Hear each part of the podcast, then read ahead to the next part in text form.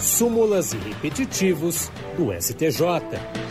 E hoje vamos falar sobre súmulas. A primeira sessão do Superior Tribunal de Justiça, especializada em direito público, aprovou um novo enunciado sumular.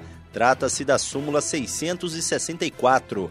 Ela dispõe que não se aplica a consunção entre o delito de embriaguez ao volante e o de condução de veículo automotor sem habilitação. As súmulas são um resumo de entendimentos consolidados nos julgamentos e servem para a orientação da comunidade jurídica a respeito da jurisprudência do tribunal.